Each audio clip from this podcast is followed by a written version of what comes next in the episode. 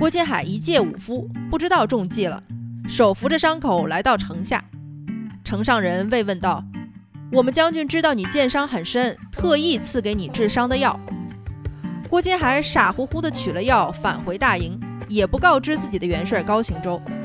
高行周果然心生疑虑。不读好书，只读有趣的。我是主播小书童。张从恩，河东世家子弟，五代史上举足轻重的人物。朱温建后梁时，张从恩还小，等稍微长大一些之后，在李存勖的后唐为官。李存勖的儿子李嗣源继位，就是唐明宗。唐明宗曾经是张从恩父亲张存信的部下，打小看着张从恩长大，真是死活瞧不上他，就给他安排了一个闲散职位。张从恩觉得很委屈，就回太原府老家了。石敬瑭建立后晋，是为后晋高祖，与张从恩结了儿女亲家。张从恩从外戚一路升迁到了枢密副使。宣徽南院使、西京留守。当时镇州，也就是现在的正定，节度使安重荣反叛后晋。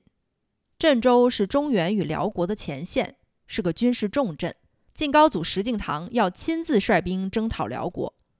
张从恩想了一夜，山南东道节度使安从进驻扎在襄阳，形势跋扈，常常抢劫途经襄阳的进贡物资，随时有可能起兵反叛。如果高祖北征辽国，洛阳防守空虚，事发突然，后晋腹背受敌，朝廷恐怕难以应对。有一天退朝之后，张从恩单独求见晋高祖，表达了对襄阳的担忧，又问晋高祖：“安从进如果趁虚偷袭京师，陛下可该怎么办呢？”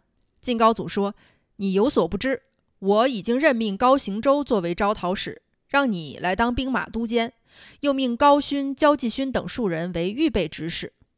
张从恩听了晋高祖的安排，十分周到，也正合自己的心意，就不再推辞，顺势提了几个细节，晋高祖也都一一答应。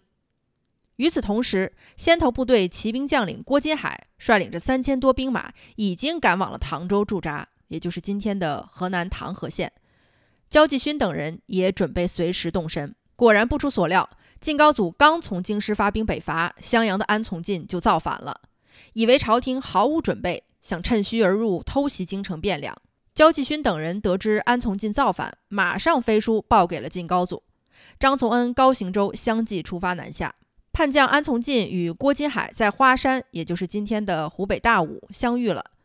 郭金海是沙陀人，擅长用长枪，战场上少有对手，而且生性好战。这次更是憋着劲儿要立大功，两军阵营相距数里，双方纷纷停止行进。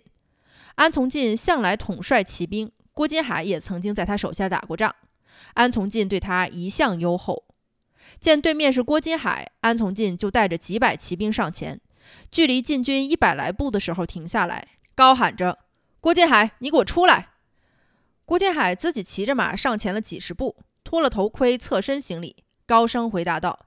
我是郭金海，安从进又向前行进了数十步，居高临下的说道：“金海兄弟最近可好呀？我向来待你不薄，你不知道感恩就算了，怎么今天还敢跟我对阵呢？”郭金海应声答道：“皇上那么善待你，也没有辜负过你。你今天谋反，我念在过去曾经跟随你打过仗，就给你个面子，让你自己回去。你要是不打算回去，就别怪我跟你动真格的了。”话说完，收起长枪，回到了自己的阵地。此时，高勋也率领部下来到了阵前。安从进受到夹击，退到阵后，一声呐喊，两军相接，安从进瞬间就被郭金海攻下。等焦继勋等赶到时，两军已经交战多时，胜负已分。于是，焦继勋就在高处观战。晋高祖接到战报，大喜，论功行赏。安从进铩羽而归，退回襄阳防守。